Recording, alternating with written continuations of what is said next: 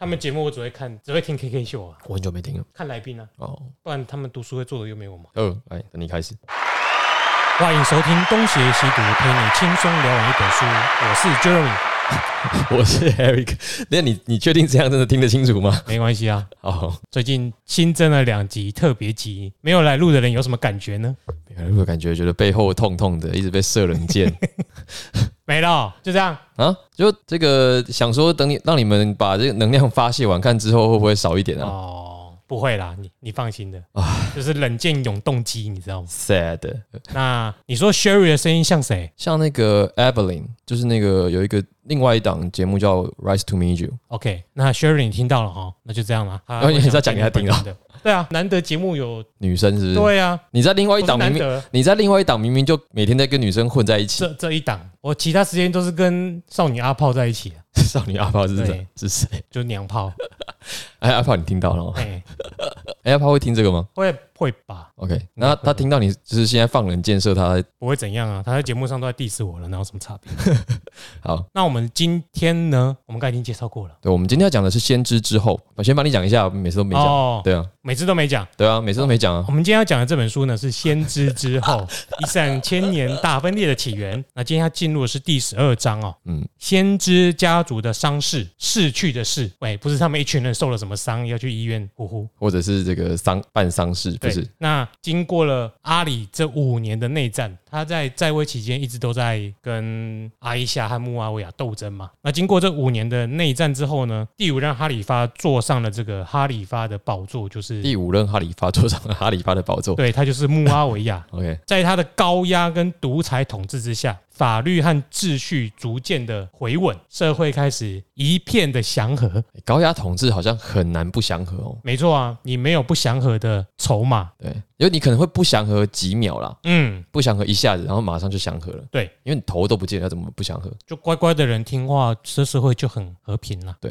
我我们相信台湾应该有不少人向往这样的境界。这个境界，哎，这个我我觉得真的要讲一下，就是你可能会觉得这个没有任何的声音就就是和平，就是安稳，而其实不是，嗯因为那那个东西通常背后都有一个很呃凌厉的手段在控制着，嗯，因为你要要求大家自发而有序的发言，这个很难要求，这个境界太高了。对你不可能要求每一个人都很有礼貌、客客气气的讲自己的声音。嗯，如果你不能容许这种自由生长，那么只能够让啊、呃一种高压的状态来控管。高压的那个状态绝对不会是现在台湾的百姓们所乐见的。嗯，不太可能。你要秩序，要稳定，同时又要没有杂音啊。对，因为你你要大家都自发的守秩序这件事情本身就不可能。你实际上去带一个小孩子好了，嗯，这个小孩子有可能按照你说的话去做吗？要求他自动自发的守秩序，不可能。不可能。你要他乖，要怎么样？就是有时候会有一些必要的处罚就你这个案例哈、我们就可以来拟定一个题目哦。哦。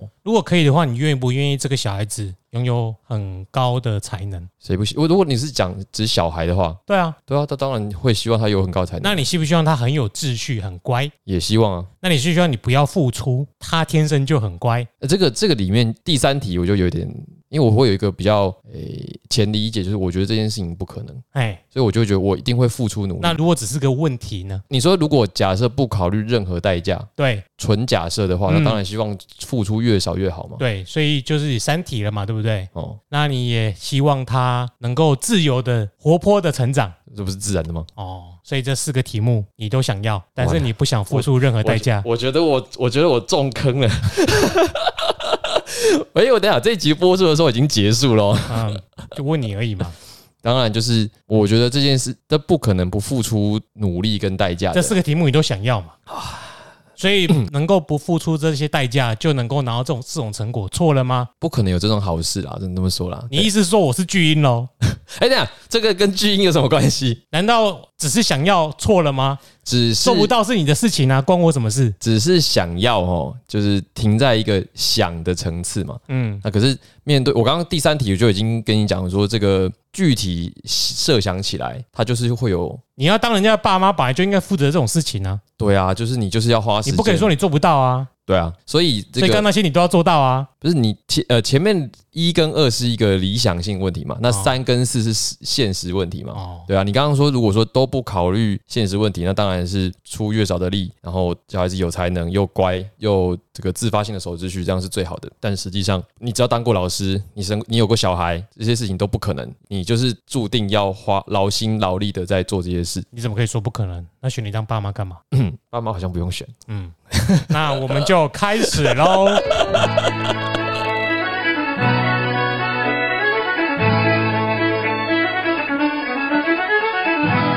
刚骗到某人表态了，那这个嗯隐晦隐晦。哎呀，时间那个投票都过去了嘛，哎投票都过去了那怎么？ 我我觉得你已怎样经吗你要是有去当兵，你很适合去当那个伞兵，哦因为你要负责挖坑。谢谢，我会在里面用那个竹子削尖，你知道 吗？那先知家族的伤势这一章呢，第一小节它就进入了叫做十九年的等待。嗯，那这十九年就是因为阿里已经误故了，归真了。对对归真啊，就对是就是这个词。他这个小节先把这个场景带到了穆阿维亚统治的这十九年后，他死掉了。穆阿维要死掉了。对，然后胡生也就是阿里的第二个儿子，打算要去拿回阿哈里发这个位置，但是这个场景中呢，跟随他队伍的人很少。嗯，也包含了他家族的妻小，就是加一加在一起七十二个人啊，应该是七十二个烈士，再加上他家族的人，所以就是大概不满百，不满一百，所以就是那个叫什么革命七十二烈士。什么什么花什么缸的。 你看你刚刚七十二就注定要当烈士啦。 那这个场景就很奇怪啦，为什么带七十二个人就要去跑去攻城呢？显然前面有故事，对，而且不要忘记了，十九年后，这个阿里的第二个小孩，嗯也已经从原本的翩翩少年，对，成了近五十五十出的中老年人了，而且嗯在那个年代，公元六七百年的时候，五十岁算是高寿了，对，高寿就是哦，老了，哦，高对高，高寿对变。耆老了。对对对对对， 啊，我想 伯利去被攻杀。不知道什么东西。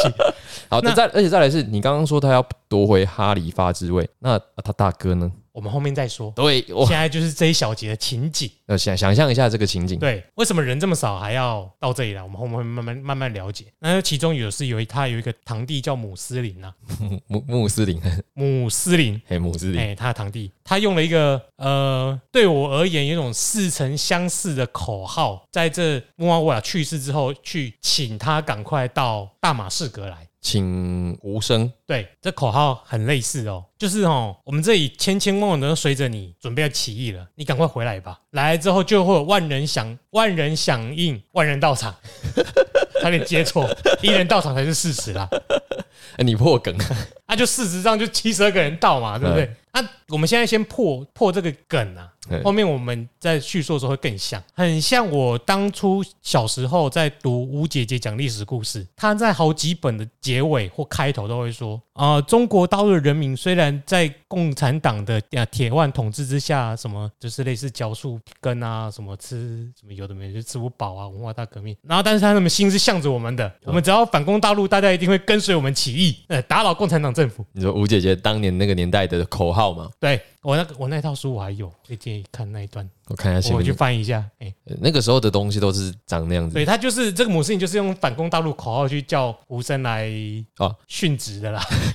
就是他，诶、那个城市就是算是今天的，应该不是从大马士革，就是他先是联络伊拉克，现在伊拉克的进所口以，还是库法喽，对，还是库法，嗯先到库法，搞错了，搞错了。对对，对然后就是说库法的百姓写了信给这个穆斯林。然后转交给胡生，就说只要胡生愿意来，那么写信的这些人都会纷纷起而响应。那人数多达一万两千多人，就是基本上当时的一支军队。对了，哈里发在大马士革，可是对库法是以前他们的根据地，阿所里以以前在那里嘛，所以要先到库法去，对然后很多军队棒棒的，对然后再去打大马士革，对然后只有两个地方他都到不了。对，他去了第三个地方。那我们就进入下一章第二位伊玛目。嗯哦不行，不能用这个声音。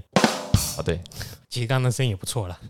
好，那我们就回到了阿里遇袭的当天呢、嘿，阿里遇袭的那一天，叙利亚总督穆阿维亚和埃及的总督阿姆尔也遇袭所以实际上并不是只有阿里。对，因为我一次们我们前面有讲说，这可能是穆阿维亚的阴谋嘛，嗯，就是穆阿维亚派人去刺杀阿里。对可是听起来是三个人地方的首长同时都被行刺了。但是发生什么事情？穆阿维亚只被刺了屁屁，诶，等一下，阿、阿里也被只也只被刺到头而已啊，就是证明说刺穆阿维亚的匕首是没有毒的啊、这就奇怪了。对，然后呢，埃及的总督呢，刚好一巴豆挺，落赛救人生，然后那个匕首刺到他属下，啊也没死，哎，没事。啊就是阿里的有毒。对，所以你说，嗯、阿里是被陷害的，那其他的会不会是啊？你刚刚说的是阿里有可能被穆阿维亚遇刺，对。但是如果三个人同时遇刺，是穆阿维亚很有可能就不是凶手了嘛？对，可是这这里又有点吊诡，那为什么三个人同时遇刺，只有一个人的武器是带毒的？所以还是很有可能，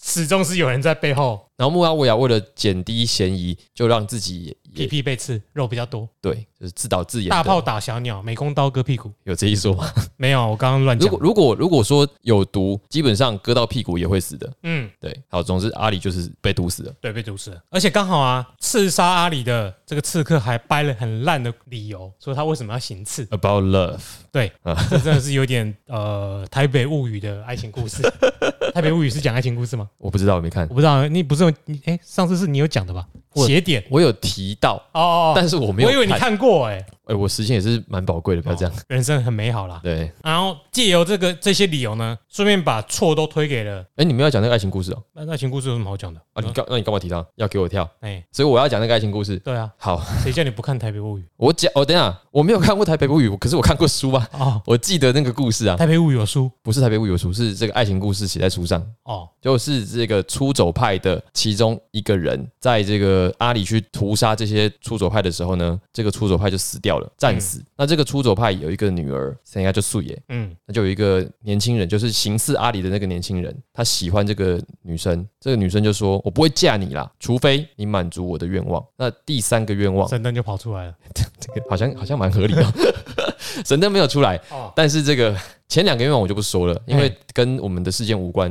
第但三是个一般来说是前两个愿望要说出来，第三个愿望不说吧？那是生日愿望，哦，好对好好。第三个愿望是他最主要的目的嘛？难怪那个越南来的观听众都说想听你跟小太阳讲故事，不想要听我讲故 事。他真的这样讲哦，我等下弄给你看。我有看到啦。那这第三个愿望是什么？就是阿里要死在我面前，还是说什么阿里要要死掉？嗯，总之就是阿里要死啦。那这个年轻人为了真爱，为了满足这个女性的期盼，他就痛下杀手去杀了阿里。然后最后在这个充满杀猪的世界里面呢，就说女人是祸水，对，但是这个故事里面最让我觉得诟病的是，啊，没有跟我讲结果、啊，所以你们结婚了没有？没有啊，他们没讲，这没讲了，对，不是没有了。对，没讲。嘿对，那你你讲的这个爱情故事，爱不讲结果，这是骗眼泪嘛？所以阿里为了爱情而死的。而且这些错都是出走派的错。对，然后突然故事的基调就变了，因为为了爱情，一切都变得非常的浪漫。嗯，对。传说中你只要拔到狮子的鬃毛，你就可以取得真爱所的以，青 睐。所以你就去拔了真主 之识。好，他整他只不是毛被你拔掉，他整个人都被你拔掉了。对，那能够怎么说呢？就就这样啦。因为就没有后面了，哦他他这个爱情故事没有结没有结果，哦，他只说阿里一死，在世的这一些原本被人家质疑的，对，社会上的舆论通通改变了，对人一死马上就改就改，就死者为大嘛。对哎、什么都好。那忽然之间他就变成英雄了。他本来也是英雄啦，只是在穆阿维亚的舆论操控下，他有一度很危险。嗯那我们上次有讲说，他正在焦头烂额的处理这些风波的时候，他就挂了，嗯，所以他的危险也自动的就解除了。很哎像那个黑暗骑士啊，你说蝙蝠侠那个人其实对啊吗，你说蝙蝠侠一死，对啊，第二节剧情你知道吗？我有点忘记那个双双面人对 Harvey Dent，就是那个原本前警官嘛，他明明是他做错的，可是为了让他维持英雄的形象，留给是高谭市的其他人做一个表率，哎所以就把他肮脏事都掩埋起来。哎，这炮我然后黑暗骑士自己本人承受所有的过错，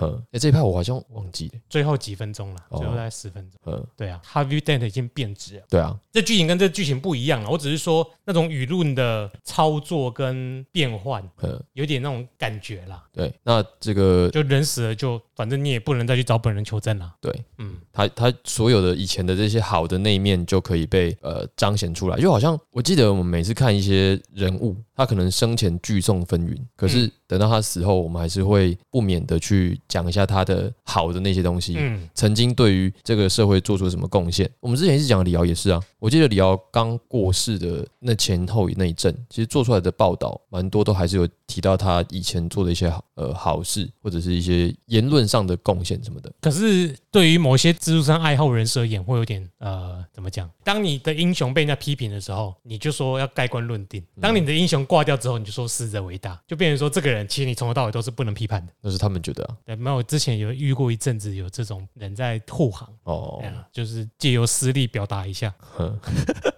好，好，讲到阿里嘿，他在死前呢，他就千交代万交代他的接班人啊，他儿子啦，嗯避免内战和纷争，不要再重蹈他的覆辙。虽然那个时候的库法人民都很想替他报仇，嗯哼哼，那我猜大概也是有一些对于穆阿维亚的反舆论的效果。嗯，这些库法的人民跟军队是效宣布要效忠他的大儿子哈哈山，哈山，对，对，然后说如果你愿意攻打叙利亚的话，我们会跟随你。嗯可是哈山他拒绝了，因为第一个他本身就是个学者型的人物，嗯，再加上他爸爸的遗言交代，所以他也顺势就是说顺势就不打穆阿维亚。这里可能有一些转折啦，嗯，什么转折？就是阿里对他对哈山来说，可能也是复杂的。呃，我们现在先回拉回哈山的立场好了，就是他当然也不喜欢穆阿维亚，嗯可是阿里对他来讲，真的是一个完美无缺的父亲吗？不见得，因为你虽然口口声声说要避免战争、避免内战，可是你一直在做你不要做的事啊。就是前几集我们讲到的那个对，你说不要战争，不要战争，可是你一直在打内战，五年前那一场，还有最近那一场，对，最主要是五年前那一场。就是跟阿伊夏的，诶，他有他非常的不赞同他爸爸赦免了杀害伍斯曼的凶手。哦，这个也是对对，所以对于这个哈山来讲，阿里并不是一个言行一致，一致的人，所以他觉得他对于他父亲的那种矛盾应该也是存在的。嗯然后再来是呃，他也已经看清楚了那些所谓的要支持他的群众是一些什么样的群众，嗯，是一个随时可以背叛的群众，因为对因为阿里生前就是被背叛的。对这些这些士兵说反就反，他现在跟你说哦，我我们支持你，可是下一刻随时可能倒役，或者是遇到羊皮纸的古兰经，他又又作乱了。哎对，而且这个也不是没有实实际的例证，就是当哈山在试出一个他没有想要跟穆阿维亚对抗的时候，就已经遇到底下的群众说你是不是叛徒，你是不是不想要替你爸报仇了？对开始有一种剑拔弩张的气氛，而且真的有人就拿刀要去砍他了。嗯那这一砍见血，就是他的大腿可能被割到，嗯，才提醒众人哇，我我们刚刚才差一点就要就是再一次的重蹈覆辙。嗯，因为我们差一点要杀了阿里的儿子，然后我们差一点又要失去理智，而且这个行为也让哈山吓到，也真正明白我的判断果然是正确的， 嗯，就是这一些人不能信任。那这是关于这个库法跟阿里，接下来是穆阿维那边，我相信他可能也是有点矛盾。但是因为他的间谍网很绵密，这些情况他都掌握到了，穆阿维亚也当然也知道哈山是一个什么样的个性啦，大概知道。可能跟这间谍网也有关系啊。比如刚刚那遇刺的场合，人都看到了，然后那道搞不好就是穆阿维亚去砍的，对对，就现在什么事都怀疑他就对了。对，也都是合理的。对对，那这个他可能一方面又可是那刀为什么没有毒？所以应该不是他，这个时候再再出毒的可能还是要收集情啊报。诶、不确定，但是其实那个时候如果下毒，应该就一了百了啊！不对，还有一个还还有一个小儿子啊，对啊还有，一个胡生，哎，那明星可用。这个时候最重要的是先让这个大儿子失去战意嘛。嗯，那这个哈山，我觉得有两种两种可能，一个是他真的厌恶战争啦，对对，那第二种可能就是他也想要像他爸一样忍耐，嗯因为伊斯兰世界其实在当时并没有成为一个帝国，嗯它有帝国的版图跟帝国的实力，但是他们的继承权依然都还是嗯。瞧出来的，对，就是你要叫帝国，那必须是家天下，这个在中世纪啦，所以叫瞧出来的。对，如果你在上古时期叫禅让，对对对，其实也是就是在呃家天下之前的这个嗯时代，都还算是一个比较前期的社会。嗯，那在呃哈山的这个时代啊，如果说他可以再忍一下，那也许等莫哈维亚退下来，就又换你了，而且穆阿维亚也让他忍，因为他对他提出了一个他觉得很难拒绝的条件，就是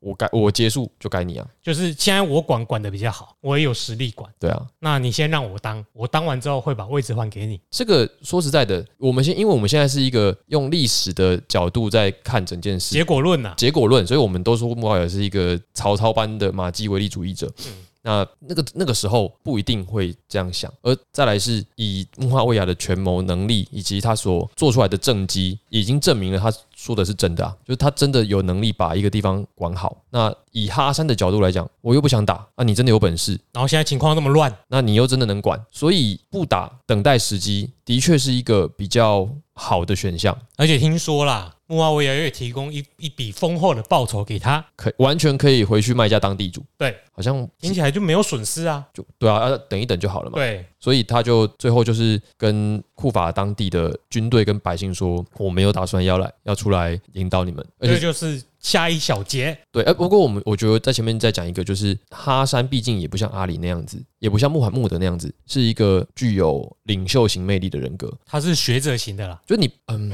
我们把它串回台台湾史的这个人物哦，阿里跟穆罕默德就有点像黄信介，嗯，就是黄信介以这个幽默的演讲、流利的口条作为他的卖点，就是他的他的演讲非常的有善、有渲染力、有煽动性。那这个你哈讲山陈水扁或陈伯伟会不会比较快一点，免得人家听不懂。啊，对，陈柏伟， 好，不不然你就挂机讲给六七年级生讲陈水扁，啊，对哎、讲给八九零讲陈陈伯柏伟伟或好瓜吉，对对对，就大概就这种两人两物。个那个因为群众不一样，所以我们两个都提。哦、对，好如，果有不喜欢的，嗯、没关系啊。谢龙介也可以啦，哎、我们有人气也 好了。哦就是类似这种说韩学国语啦，韩国语啊，对对对对对对哎韩国对，语说学逗唱，哎然后可以带动你可以大用家膝。盖走路吗？好，那这个哈山就比较像是，诶，可以符合的是谁？就蔡英文啊，啊，对对对对对对对，我刚刚本来想讲，讲话无聊啊，我刚刚本来想讲张俊宏，我想张俊宏是谁，大家也不知嗯对道啊。对，就是蔡英文，就是他讲的是实话，也是他想讲的，可是民众不爱听。嗯至少在那个演讲场合，你必须讲民众心里想要你表达的东西，打工后不后啊，然后这样子，就是这种话才会让现场的人沸腾。可是哈森就摆明的就是我不相信你们，我也不想跟你们玩，所以他自然就是得不到呃他爸这样的支持啊。所以他讲了什么呢？这位弃守的继承者，他讲什么？不要与穆阿维亚战争，我们要追求光荣的和平，赦免过去所有的鲜血。这个话，就是我觉得都可以想象，现场听到这种话的群众一定觉得感觉北宋哎，你刚说那一刀就是在这个场合 刺的，就是对啦，你你回家想一想，会觉得他讲的其实蛮对的。对，可是现场真的没有人要听这个啦不，合时宜啊。对，那你你可以说群众就是有这样子的嗯鲁莽性嘛，你在那边讲真理真的没有用，对于群众来讲是没有用的，个人都是理智的，群众是没办法理智的。对群众没办法理智，嗯，所以这个我我们当然会觉得说这个境界很崇高啊，我们忘记仇恨嘛，我嗯们不要这样。可是事实证明就不可行，而且再来是以结果来看，也的确不可行。结果就是穆华维亚根本就没有打算要让哈山接棒啊。对，所以如果我们今天假设二是哈山想要等时机嘛，那这个根本一开始就是行不通的。嗯，我们只能说他可能自己期待是结果一，就是他根本也没有打算要再竞争了，就是你们这一代就到这里，我们也不要再玩这种政治游戏了，就到此为止吧。我回我的卖家，过我的学者生活，你当你的人间帝王，我当我的神学者，我们两不相欠，这样所以在当下，哈山就同意了穆阿维亚这个提议。他就走了，他 就他只是没想到的是，穆阿维亚同意他刚刚这个你刚刚这个说法。对，那我们到这一代就好了，只是我会把你这一代通通杀掉，我们就不会再有纷争了。就是后来的事情，就是对呃，哈山拿到一笔巨大的财富，可是他享有这笔财富的时间不到十年。那有一说他是呃，也是被毒死的。对，那被谁毒死？被他太太毒死，嗯，就是这个，这是一个说法啦，就是说穆阿维亚买通了他的太太，因为他的太太所以是终究是穆阿维亚毒死的啦。对，因为太太有权利欲，嗯，他本来觉得我我跟着你就是要当皇后，我就是要当阿伊夏第二世，对，对，那结果你现在跑去中研院，那我就什么都没有，我就只是一个院士的太太，这个也哎没什么了不起的。那穆阿维亚这个时候就跟他说：“你把这个哈山处理掉，那以后我就让你嫁给我儿子。”嗯，所以这个太太就真的又拿出了那个甜的跟蜂蜜一样的饮料，把哈山弄死，这是一种说法。那这个太太最后有没有实现她的愿望？当然是没有啊。就是穆阿维亚怎么可能会让一个会毒死自己先生的人当自己的媳妇呢？嗯，大家有听出来 Eric 这个隐喻了哈，我都不知道我在有什所以么，大家要小心，想侵略你的人，想侵犯你的人，居心叵测。就是你当然也要想一下这个。我觉得我们当在分析后面的事情的时候都很容易啊，因为这都已经是后见之明了，嗯在那个现实的情境底下呃，，在那边就是会想咬嘛。对，现实情境底下，你很难分辨得出来哪一些是言好听的言辞，嗯哪一些是计谋。不过在这个过程中啊，他的弟弟是有一直提醒他，就是胡生一直提醒他，穆阿维亚这个人啊，居心叵测啦，一直都是这种阴阳并济的手段，嗯，所以有劝他哥要小心这一点，但终究是阻止不了。这个对啊，为什么？我觉得在如果我们真的是从现在看，你会觉得小儿子的见识比较符合实际。可是你看到后面我们刚刚前面的场景，好像也没什么见识。对，可是，在当 时他他对穆阿维亚的判断是相对正确的。嗯，就如果我们现在真的要来讲这件事情，就是你宁可在库法拼输了，都好过你回去被人家屠宰。嗯，因因为为你现在名气还可用，阿里刚死，军队还在，你再去跟他拼一把，赢了就是你的。也可能学者没那么能征善战嘛，哎、那个伍麦伍斯曼当哈里发的时候，一代不如一代啊，他也是有去当护卫的啊，一代不如一代啊。一代不如一代嘛。我真的觉得这个应该，去当护卫就是靠关系嘛，也是叫别人在前面吧，可是他当他在当护卫的时候没死，表示他武力值还是有的嘛，绕跑就好了。他有受伤啊。那提一下，为什么他会？其中一个原因有可能啊，就是他不接哈里发，可是他仍然可以保有他宗教的地位，嗯所以有可能就是他真的不想要付出生命，付出这么多，嗯，他不想要付出代价，他想要维持现有的地位就好了。这个你你有你有钱又有势又有权，嗯你只是不要当哈里发而已啊。他说不定想的就是我只要臣服于你，然后我不要想要反抗你，我就可以善终。对，我觉得这个是有可能的，对他可能想要安全下庄嘛，但结果就没办法啊、我我连你爸都弄死了。那他弟可能是看到，即使这样，他哥已经乖成这样了，都没办法善终，那他干脆最后就拼了。可是那已经是十九年后了，就是就也许他们会不会是有这个思想，就是一个看到自己爸爸的遭遇做出这个决定，一个是看出自己哥哥遇到这种遭遇，然后就跟着做这个决定。我觉得那个小儿子就是这个胡生的动机很难很难讲，是因为他中间隔太久没有，嗯我们我们缺那一段，你知道吗？嗯，就是那你这十九年在干嘛？如果你要动手，你为什么要等到五十岁才动手？你为什么不等到这个你哥一死，你马上出你马上出手？你可能还有一点机会。这当初的情势我们就不理解了。对，不理解，所以你很难判断这个小儿子的后面的行为是也许穆阿伟在统治的当下，你根本就没办法挑战他。啊，这也是有可能那十九年后啊，有有对政对对权的对，转变啊，因才为有你那个机会他。的小孩刚即位没多久，对，所以就讲到了，因为那现在就是要讲是哈山就是下庄了。嗯，那当然就要有人派新的人来管库法了嘛。这个钱哈山没有下庄啦，穆阿维啊尔这一局结束赢了。呃赢了，哎、对哈山之后人生会下 庄，也不安全。他他只是回到麦加，哎、对，对，还是麦地那，嗯忘记了，对，那就是有一个新的总督要来管库法了。这个库法总督的名字叫做， 吉亚德听起来像什么脚踏车的名字那是捷安特啊？对，吉亚德比较像是英雄联盟里面的角 色。我胜我很 在，好，会好放火吗？还是听这名字很像放毒的。好啦，这第五任哈里发穆阿维亚，他是一种威权强人的统治。嗯呃，他的手段就是那种威权独裁手段嘛，跟以往的哈里发不太一样。以往的哈里发强调的是信仰，对，还有一种具有荣誉感的原则啦。哎鼓这励鼓励你有一个自发的这种，就是我们刚刚讲的，你自发秩序嘛，自发遵守。当然，我觉得在我们听起来还是有一点胡乱的成分在，就是穆罕默德当初那一套听起来就是有点可疑。嗯，不过毕竟是人家的信仰，也不好多说什么。可是这的确就是，也就是那一套那种原则，还有穆斯林的原本的那一些精神，起码也维持了四任哈里发嘛。对。然后到了第五任之后，就已经像你前面所说的，前面的穆前面的穆斯林版图嗯，跟实力是很强的，帝国等级，可是他的政治体制不是。对。到第五任之后就已经完全转换了，它就是一个帝国所需要的专制体制。嗯就是家天下嘛，所以我们才会有这个所谓的正统哈里发之说啊，嗯，就是前面四个就有点像是中国讲呃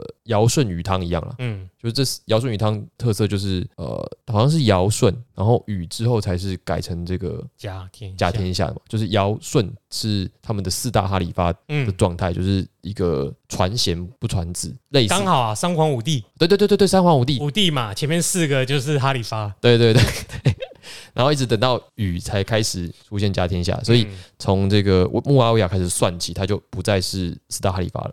那他这十九年的统治期间是非常稳定的，我们前面已经有先提到过了。支持他的统治权力的穆斯林学者说，他是阿拉伯人的棍与刀，真主以他来呃定真指分。他是正主的棍语，到底听起来怎么有点有点喜感？啊，其实就是像以现在我们比较容易懂的词汇来说，就是枪杆子出政权。对啊，对啊，对啊，就是哦，我就管你管得很凶嘛，对啊，你犯法我就弄死你，商鞅就是这样搞的。那我们这这边要有一个呃小小的故事，想要请 Eric 来讲一下大马士革大篷车这个事情。这是一个穆阿维亚的心境转换。穆阿维亚有一次，他在注视一辆呃来往大马士革的大篷车里面，他满载着马匹，嗯还有高加索的女奴，高加索女奴，各位知道吗？感觉好像是什么欧洲来的就是高加索山脉，再往北就是俄罗斯了。高加索山中间就是什么乔治亚啊，然后就是一堆美丽的地方，感觉，就是很多这个艾玛沃森的地方。哎，类似类似。好，那他就不禁的志得意满我的，们台湾都叫爱玛华生呢、是吗？哎哎，拍谁啊香港人叫爱玛屈臣氏。 ？Emma Watson 还 是对啊， OK 屈臣氏啊？对，Watson 是哇，对对 Watson 是，对对对对对对。好，大篷车不见了。 大风车又不见了。哎，乔治亚不是高加索的女 奴，女奴，对对，好那么哪里有卖呢？然后应该是怎么听起来像那个法国高加索，好像是法国还是什么的？没有啊，我刚刚说你黑海往北走对，就是高加索山脉，再过去就是俄国就俄俄罗斯俄罗斯了，对中间就是一什么乔治亚啊，然后亚塞拜然啊啊，那些国家，听起来很棒啊！那是那是一个世美丽的世界。对，好，所以他看到这些高加索女奴对嗯香香的、白白的，很香啊，对，然后这个可能还没穿什么衣服，因为是女奴，对，那他就志得意满的叹息说：“哇，当一个哈利发好爽啊，真美好啊！”哦，对，然后他就有点像曹操有没有这个对酒当歌，人生几何的感慨了，他就这个横槊赋诗，他就说：“哎，愿真主怜悯阿卜巴克尔，因为他不想要这个世界，这个世界也不想要他，嗯，因为他是自然死亡的嘛。”大家要理解阿拉伯语的语境哦，然后他说：“然后这个世界想要乌马尔，但是乌马尔不想要这个世界，嗯，因为乌马尔是被暗杀的。”对，最后是伍斯曼耗尽了这个世界，这个世界也耗尽了他。是伍斯曼被暗杀吧？伍斯曼是被是被公开哦哦哦，杀死的，对对对对，他不是被暗杀，他是被明杀的。哦对，只有我乐在其中，而且他根本就没有提到阿里哦。对，没有啦，你那个高加索女奴环视在握，你可能会忘记一些，不不愉快的要、事啊不然情就是阿里的音韵没有没有押韵，啊，没有啊，哎没有押韵不算在里面。哎哎哎对对对，就是他完全不 care 他前面的劲敌，或者他根本也不觉得那是个劲敌。因为绝句只有四句啊，哦，你说七言绝句、五言绝句只有四句啊对，。所以阿哎你里、银色啊，那中间要跳过，因为最后一个一定要是他嘛，对，反正就不好意思喽哎。对，拜 喽。拜。他儿子还在啦，所以不好意思。那它上面说，穆阿维亚是用精密的政治算计来对抗阿里的高贵品性。对，坦白说，这个一看就知道谁会赢了，嗯，因为品品性是怎样能怎能样。能吃吗？对啊你通常两边要对抗，呃，高贵品性也必须要在算计的一环。你可以有高贵的品性，那可以让你上天堂，可是不一定能保证你在人间活得很美妙。所以这个我们每次在读这种，比如说《三国演义》啊，嗯提到刘备的时候，都会对刘备的人品提出很多的不同的诠释嘛。嗯，就是他到底是不是真的这么的仁德？对，他是不是真的这么的呃得到百姓的爱戴，还是这一切是装出来的？嗯，漫画很多都在讲这一题嘛，比如说火凤好像也有在提这个，对对啊，就是在提说刘备是不是真的只是靠仁德，还是其实他比曹操还要腹黑？就是嗯火凤版的比较腹黑，对，就是仁德也必须是精密的政治算计，嗯，否则你就只是单纯的蠢。哎、所以阿里可能在这里就是被归类为单纯的蠢。哎，你都没有算计就是蠢啊。对你，因为你面对的敌人算的比你多，那你就是靠一直线这样冲，你是绝对不会赢的。那如果你要只会算计，你也要能够算计，你能够营造的形象是怎样，而不是给别人你一天到晚在算计的感觉。对，所以那个看起来没在算计的算计，最可怕。这种最厉害了。嗯，所以才说刘备在这里面或许是比曹操更腹黑的角色，对，因为刘备到最后都留下这样的印象，嗯可是大家知道曹操是什么样的的人，对对，好，这是关于这个穆阿维亚在位时的一个状态，他显然很享受他的成功，那他当了哈里发之后，最大问题就是如何统治伊拉克。对，我们刚才已经前面讲，他在伊拉克当地的情报已经掌握的很确实了嘛。嗯，他其实是不相信伊拉克人民的效忠。哎，这个这个其实，在我们以前读中国史都会有类似的问题嘛，嗯，比如说北方政权每次都把南方政权压着打，对，那在他们管理南方政权的初期，都会采取类似的策略啦，就是他也他也不会让南方的人得到太高的政治权利，对，在管理上也会比较苛刻，其实是他也是一个很实际的人呐、嗯，效忠这种事情讲讲就算了，对啊，谁知道你会不会真的效忠？哎，前面有前车之鉴呢、他要的只是你乖乖的顺服，而不是要你效忠，嗯，所以他才会用了这个吉亚德，吉亚德为伊拉克的总督。因为吉亚德这个人基本上就是穆阿维亚的分灵体啦，嗯，他也是一个比较走严刑峻法的管理者，对，呃，他他去上任伊拉克的总督就直接警告他的人民，管好你们的手跟舌头，然后呢，就是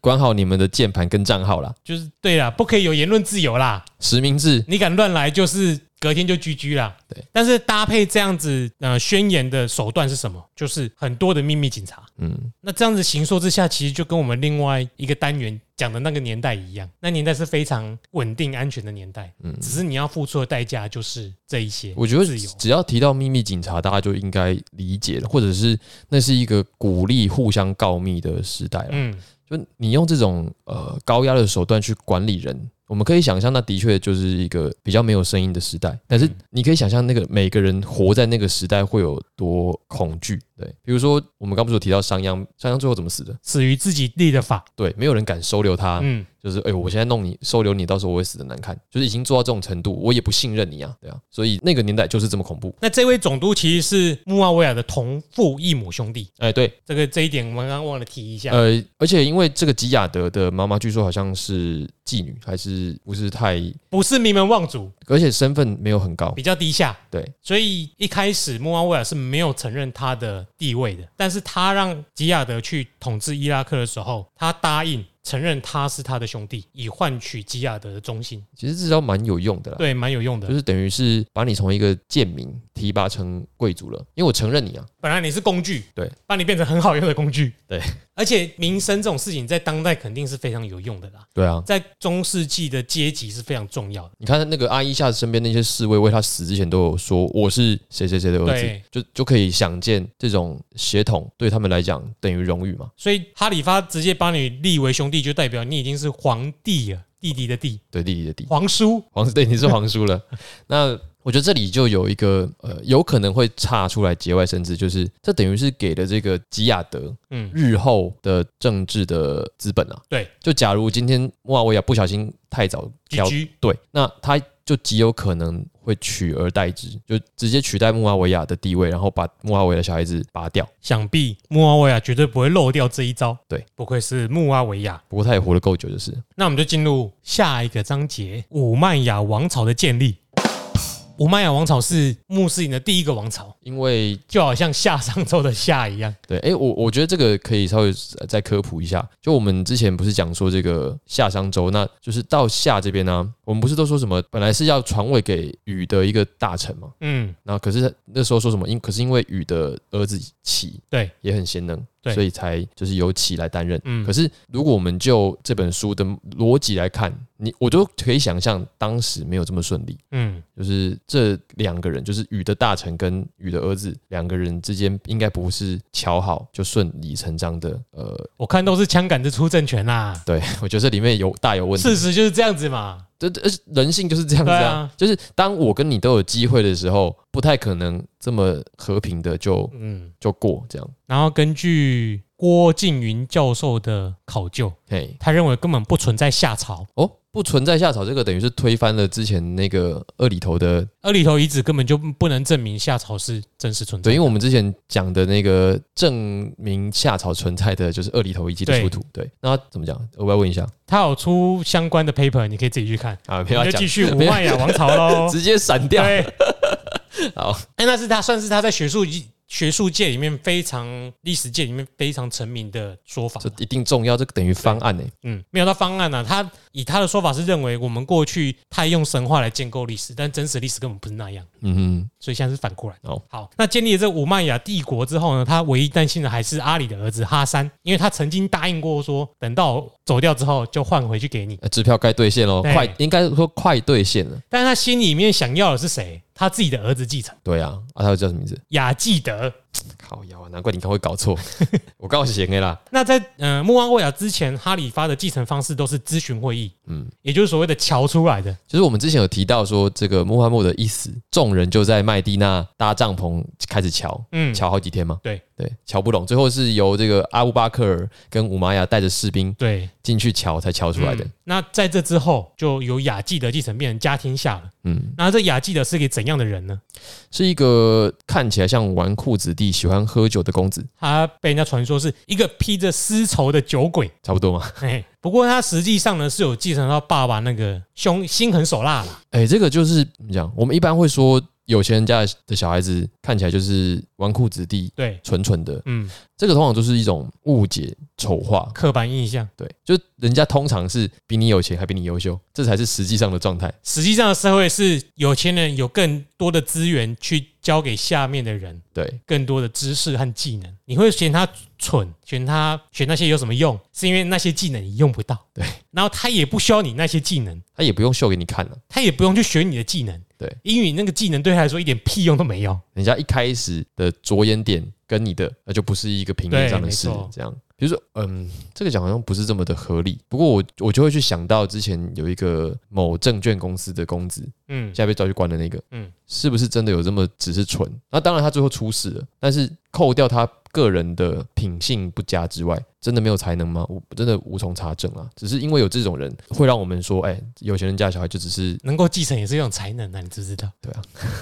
好啦，那就回到雅纪德，要记得哎、我们前面已经有带到一些了嘛，哈山已经死掉了，哈山还这个在这个时候还没有死，这个时候穆阿维亚正在担心，哎、我这个支票该兑现了。哦，还没还没传给雅纪德啦，又混乱了。对，在他考虑要要传给自己的儿子，应该不是说他考虑，他完全没有考虑啦，对，他只想帮他的儿子排除障碍，嗯，所以他就把哈山不能说把，因为没有直接证据就刚好在这个时候，哈山就挂掉了。对，那有一说是自然死亡，有一说是被下毒。嗯，那前面已经讲过了，他儿他的妻子就被提议啊，什么嫁给他儿子，然后有什么给他一笔钱，对哎、有可能是他这样，所以他毒毒死哈山。嗯，那究竟是怎样，我们也不知道。不可考。但是书给我们的导演很像是穆阿维亚把他毒死的，因为这本基书基本上就是比较同情阿里这一派的，所以我们又要再强调这一点了。 对，那接下来就进入下一节，女王还是棋子。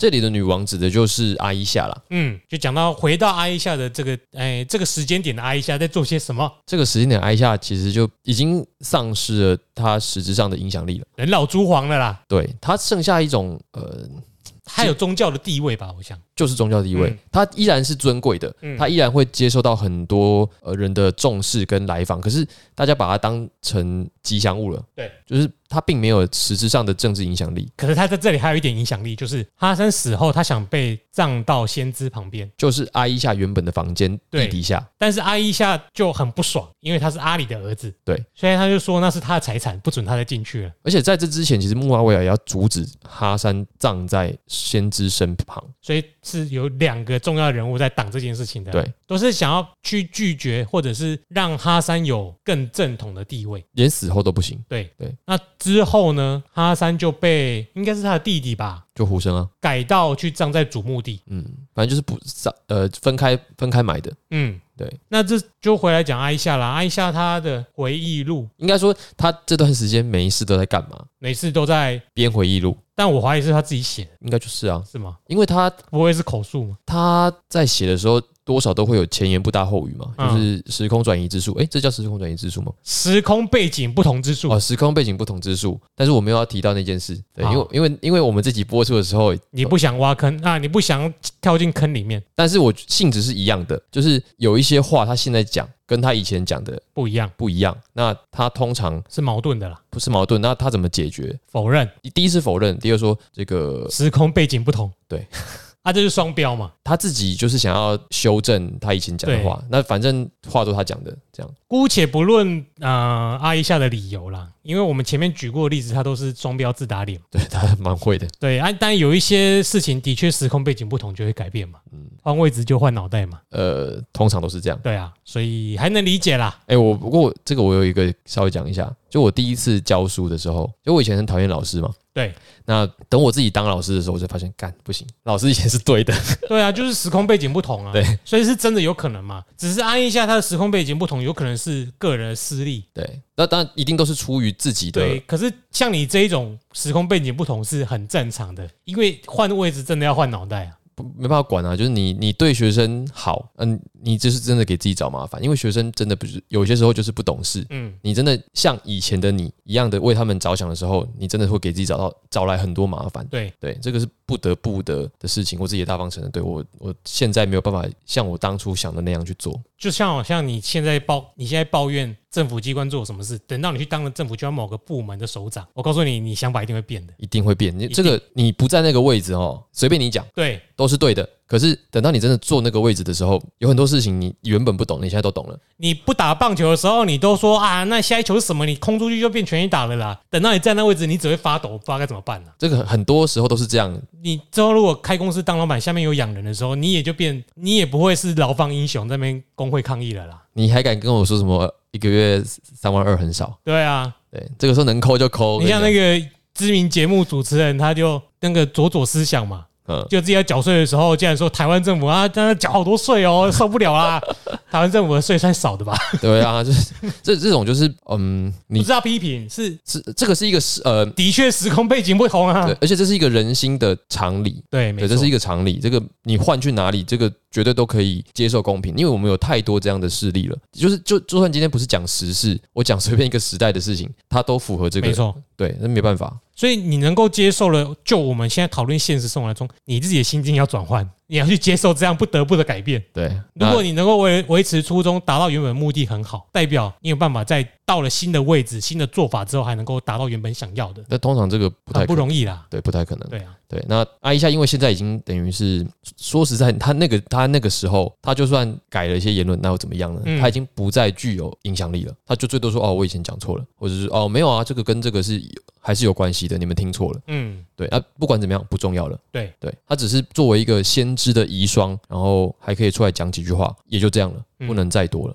嗯，那对，回来就讲到说，这个穆阿维亚好像有派人去探访过啊一下阿，伊夏，那这两个人其实有仇啊。对，我们上一集呃上三集， 喝了六碗猪肝汤的故事，对，就是 阿伊夏的同父异母的弟弟穆阿巴在任埃及总督，烤羊，腿，对，就是被这个穆阿维亚派人活活闷死在这个烤驴子里面的。嗯，所以他等于是两个人是有这个世弟的仇恨在的，所以这两个人其实基本上要见面就有点尴尬。嗯，这样，那我忘记是穆阿维亚自己来，还是他派使者来对阿伊夏说的一些话。嗯反，正就是说，你呢，实际上也不过就是我们策略里面的棋子而已啦。你以为你是女王吗？不是，你是棋子。你有，你永远不懂我伤悲，像白天不懂夜的黑。 木阿被在下的 棋。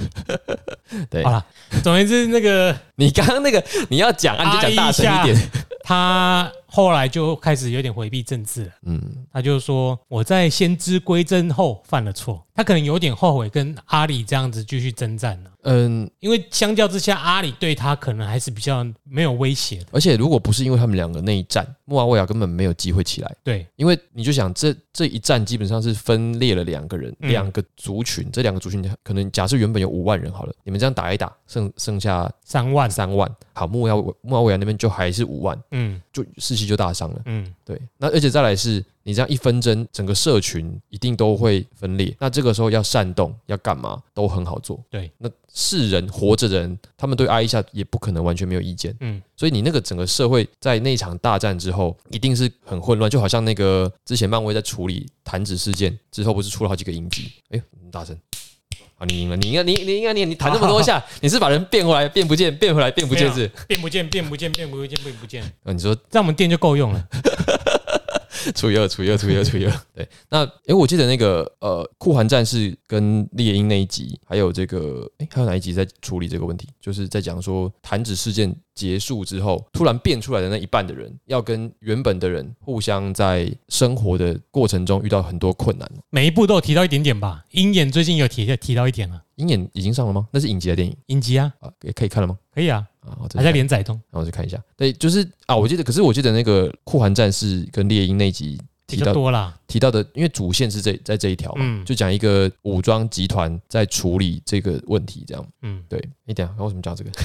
殉道者之王哎、你这不没有要处理是不是？我们要处理 啊，为当什你么爆雷，我们被那个怎么办？啊，跟早就演完了，那干最后，穆阿维尔宣布了他传给儿子哈里发的位置嘿。这段故事呢，因为穆阿维尔他也算是怎么讲，有一种武帝的地位吧，他奠定了这版图啊，嗯。然后他就留下一个遗言，所以这叫武穆遗书， 等一下，这两个根本不是一个人，好不好？ 不是吗？你说的武帝跟武穆遗书完全不一样，好不好？好，反正穆阿维尔死了之后，他有留下遗言呐、啊哎、他留下什么遗言呢？他在死之前跟雅纪德说，如果胡生哪一天来找你，对报仇了，他一定是势单力薄的。对，那连这都算到了，对，如果这个叛乱未来真的发生，而且你也打败他了，嗯你看他的讲法就是，反正你一定会赢了。你一定会赢呐、对我们这一这一脉的人智商一五七耶，拜 托。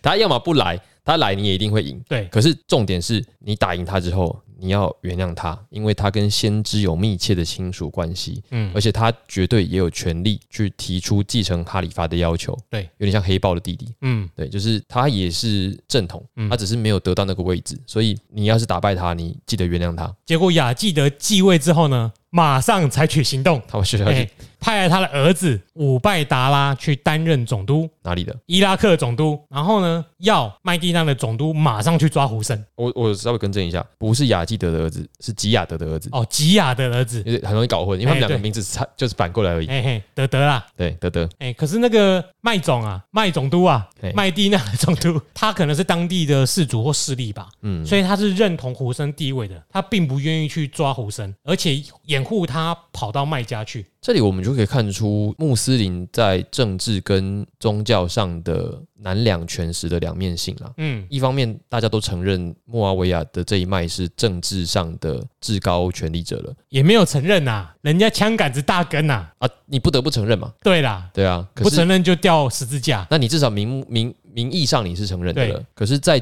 宗教上面像的中华民国，嗯，不是啦，有吗？我刚才想说有吗？ 哎，那这个像着先知血脉，向着先知血脉，这个嗯宗教这一块依然是他们心里最嗯不对，我看 怎么这么顺呢？呸呸！ 最软的一块。对，那这个呃，他们还是对于这个先知的信仰是很强烈的，嗯就是先知的先知的血脉不能断，所以他还是把他们放走了。那这个时候呢，他到了麦加之后，有来自伊拉克的消息啦。那伊拉克的消息就是我们一开始所提到的穆斯林，他的堂弟嗯，这已经是十几年之后了吧？要胡生揭竿起义啊、哦，对对对对对对，好，没错，没没错，没错，啊，没错。啊我我刚因为刚刚我们经历了一个漫长的旅程了，哎、已经过了十几年了啦对，已。经过了十几年嘿嘿了。嘿对对对，杨过找到小龙女了，不对，哎，对没有，因为我们一开始说的那一小节，就是现在这个时机，对，这是一个这中间已经过了十几年了。一个电影的转接镜头啦哎。我对们刚刚对只是把前面那个画面拉出来，给你讲一下为什么胡生会变成一个老头，嗯然，后在沙漠里面往前走，对。准备去死。总之，他们弟弟穆堂弟穆斯林嘿，就来跟他说：“赶快揭竿起义，来救呃光水深火热的大陆同胞啦！对，那胡生就成为了殉道者之王。即将，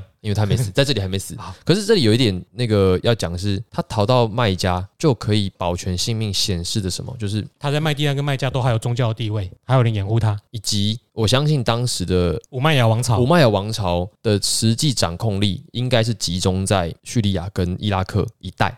对，因为你要记得武麦亚这个字啊，嘿，它就是麦加那个最有势力的家族。对。可是我我的意思是说，就是他们跟原本麦加那边的联系应该是相对薄弱的了，是血缘上的联系，血缘上联系，可是政可治是因为穆罕默德本来就是起源于麦加，对后来在麦地那兴起，所以他的地位在这两两地之间是不可动摇的。不可动摇。然后因为政权北移嘛，我们一开始不是有讲说，阿里迁到库法已经让原本麦地那跟麦加的人不满，嗯，可是反过来讲，就是当你的政权完全往北移之后，相对来讲对南方的控制力就会下降，嗯，因为你公元前六七百年那个时候的这种势力网不可能太绵密啊，就大家要要逃跑要流亡到一个相对管制薄弱的地方，那卖家就是一个适合的地方，对，而且再来是你又是先知的后代，大家多少还是会看在你爷爷的这个份上，大家要记得他是先知的斗篷下的最后一个人了。最后一个人了。对，所以他可以在那边躲很久。至于这个斗篷下最后一个人，他前方到底有什么样的凶险呢？他爸是一个吃土长大的人，他会不会跟着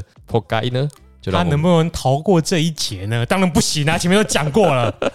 那就让我们继续 看下去，好。那今天的节目就先到这里啦。那如果你喜欢我们节目呢，欢迎在我们的 Apple Podcast 上面给我们留言，以及按下你们的好评。那如果有任何的意见跟指教也，也欢迎留言，好吗？